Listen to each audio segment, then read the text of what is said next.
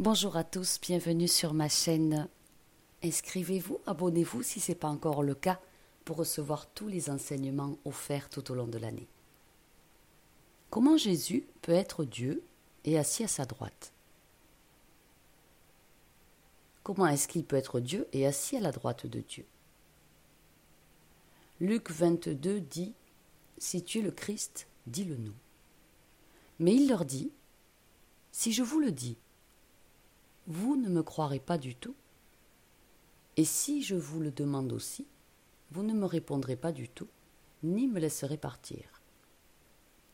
Désormais, le Fils de l'homme sera assis à droite. Les Éphésiens 1.20 Il a opéré en Christ lorsqu'il l'a ressuscité des morts et l'a fait asseoir à sa droite dans des lieux célestes. Les Hébreux nous enseignent, regardant vers Jésus, qui a enduré la croix, méprisant la honte, et s'est assis à la droite du trône de Dieu.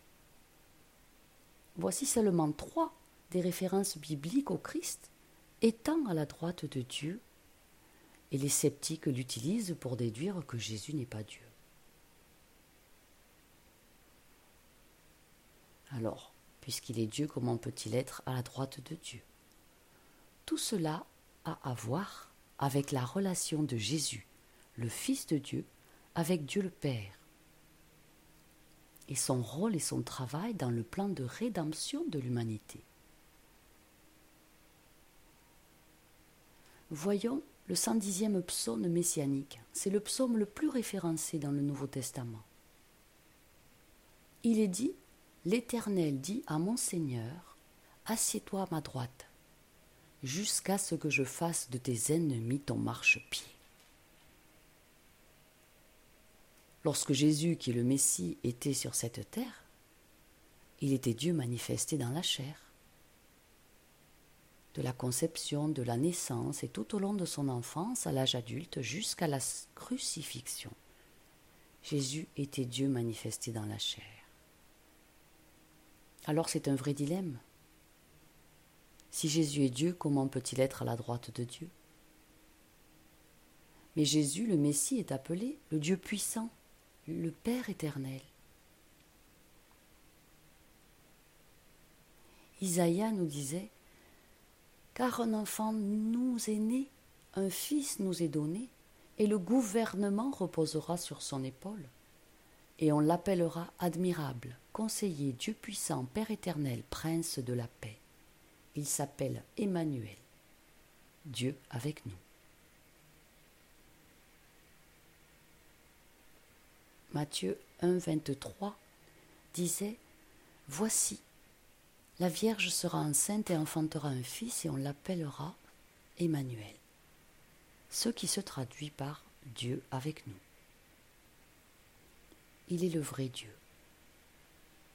Alors, qu'est-ce que la main droite de Dieu?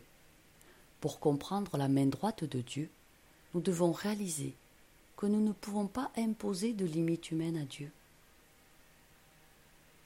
Nous devons comprendre que la Bible décrit souvent Dieu d'une manière qui ne doit pas être prise à la lettre.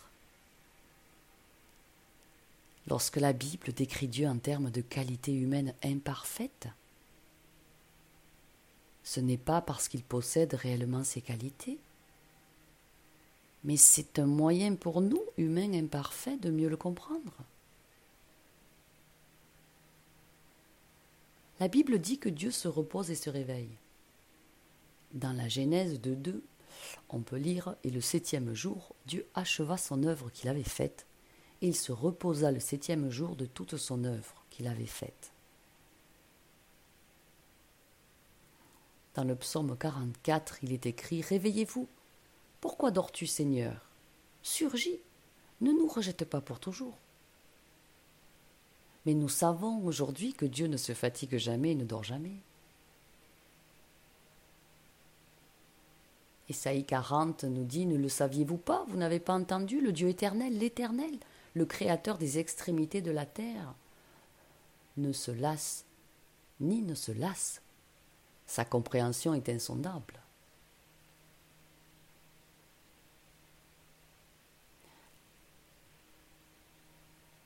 Jérémia 23, 23. Suis-je un Dieu proche, dit l'Éternel, et non un Dieu éloigné?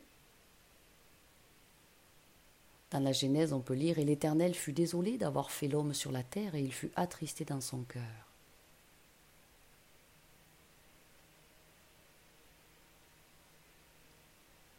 La Bible utilise également un autre langage figuratif.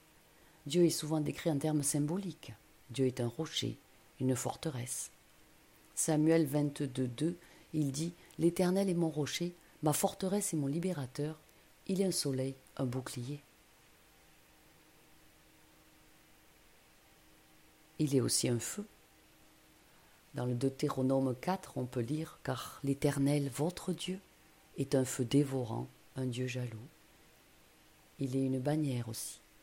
Exode 17, 15 Et Moïse bâtit un autel et le nomma L'Éternel est ma bannière. Ces métaphores nous disent quelque chose sur Dieu. Mais ne nous confondrons que si nous les prenons au pied de la lettre. Jésus lui-même a utilisé un langage figuré très souvent. Jean 16, 25, on peut lire Je vous ai dit ces choses en figure de style. Un temps vient où je ne vous parlerai plus en chiffres, mais je vous parlerai clairement du Père. Et Matthieu 13, 34 dit Jésus raconta toutes ces choses aux foules en parabole, et il ne pouvait rien leur dire sans parabole. Donc comprenez que la main droite de Dieu est symbolique. Le psaume 16, 8 nous enseigne Je me souviens toujours de l'Éternel parce qu'il est à ma droite, je ne serai pas ébranlé. Comment Dieu peut-il être toujours devant nous et toujours à notre droite et nous ne bougeons pas? Cette écriture ne concerne rien de ce que vous pouvez voir, mais la réalité est que Dieu est toujours devant nous, dans le sens où nous pensons toujours à lui, et toujours à notre droite, dans le sens de toujours apporter soutien et force.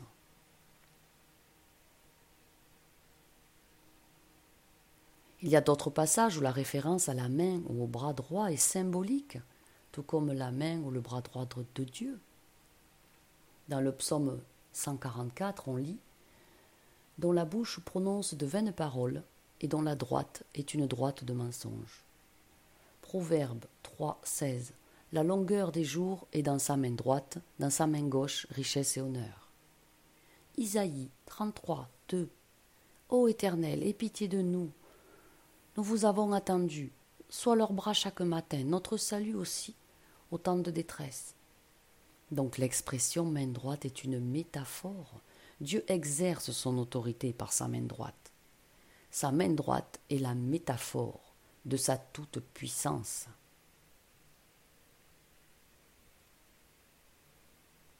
L'expression main droite n'est pas à prendre littéralement mais symboliquement quand on parle de Dieu Tout-Puissant lorsque vous considérez le fait que Dieu n'a pas de corps physique et que la Bible nous dit que Dieu est partout Cela n'a vraiment aucun sens de penser à Dieu assis à un endroit particulier, en ayant des mains, à côté de la droite, dont l'un est assis, Jésus.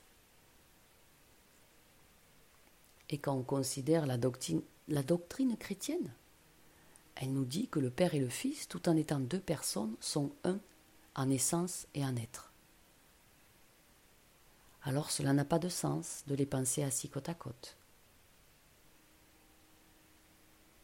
Dieu le Père et Dieu le Fils sont un. Alors, comment comprendre Jésus est assis au ciel à la droite de Dieu le Père On reprend le psaume 110. L'Éternel dit à mon Seigneur, Assieds-toi à ma droite jusqu'à ce que je fasse de tes ennemis ton marchepied. Lorsque le roi David a écrit ce psaume, il parlait du fait que, de son temps, les lieux où les gens étaient assis en relation avec le roi étaient très importants. La personne que le roi considérait comme la plus importante à côté de lui était assise à sa droite. et recevez le même honneur et le même respect que le roi.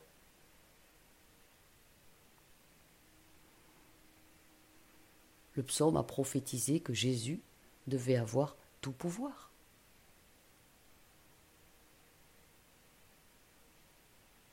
Être à la droite de Dieu, c'est prendre le pouvoir de Dieu.